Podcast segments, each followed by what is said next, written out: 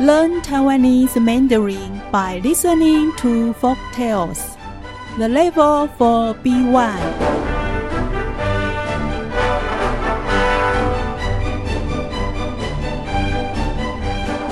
白鼻猫。阿福家里很有钱，整天茶来伸手，饭来张口，十分懒惰。 父亲临终前对他说：“阿福，钱再多，也有坐吃山空的一天。你一定要勤劳工作，免得饿死。”阿福仍然好吃懒做，几年后，财产全被他花光了，他还是。整天躺在床上挨饿，也不去赚钱。有一天，他实在饿得受不了，就爬到财神庙里求财神爷赐银子给他。没想到当晚就梦到财神爷生气的对他说：“阿福，你这么懒惰。”还敢来求我，丢不丢脸呐？阿福吓得发抖，说：“财神爷，我是很懒惰，但从没做过坏事。”财神爷接着说：“念你祖先有德应，赐你白银一锭，以后要勤劳工作。”说完。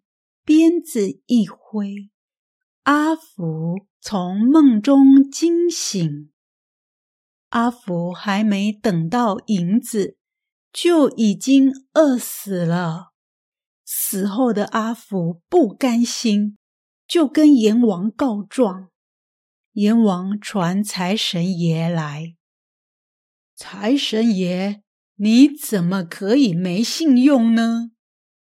财神爷回答：“我连续三次派小鬼拿白银给他，他却连门也懒得开，这不能怪我。”阿福说：“我以为银子会送到我面前，哪知道还要开门。”阎王好气又好笑的说：“你太懒了。”饿死活该！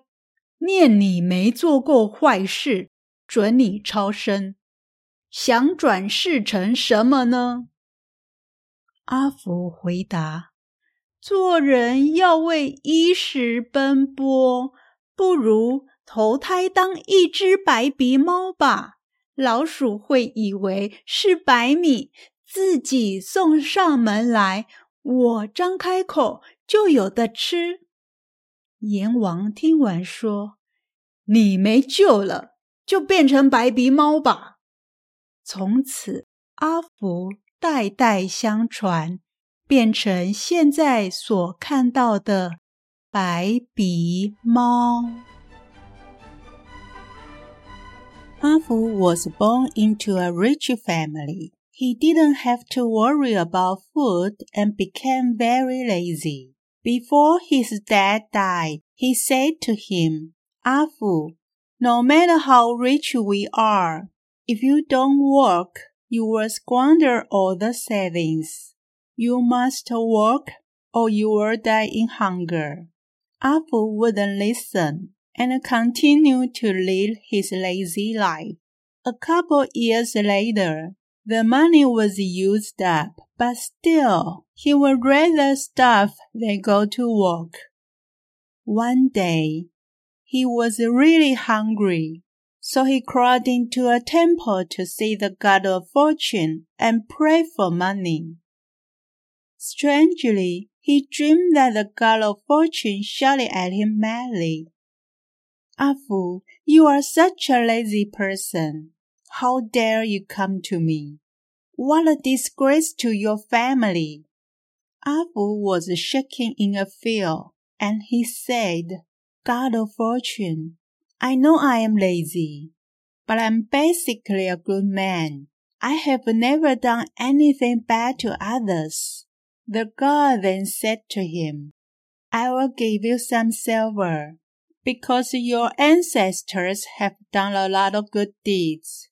But you have to work hard from now on. After the god finished his speech, he disappeared into a cloud.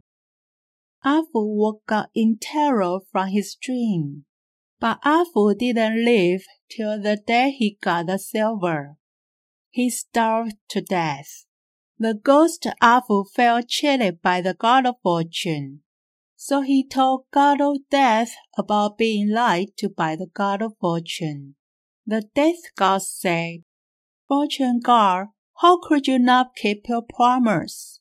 Fortune God then answered, I sent three messengers to give him the silver, but he was too lazy to even open the door. This is not my fault that he died. A Fu said, I thought the money would have fallen in my hand. How was I supposed to know that I needed open the door? The death god was angry yet he felt rather amused by the answer. He said, You are way too lazy, so you deserve to die. But you never done anything bad to people. Therefore, I will allow you to reincarnate into some animal. What would you want to be? A Fu said, If I become human again, I have to make money to survive. I would rather be a civet cat. The cat has a white patch in front of the mouth, so mice will think the patch is rice and approach me to eat the rice. All I need to do is open my mouth and eat the mice that come to me. The god of death say, I won't argue with you anymore. Civet cat is this. So A was turned into the cat and its offspring are what we now call ringtail cats.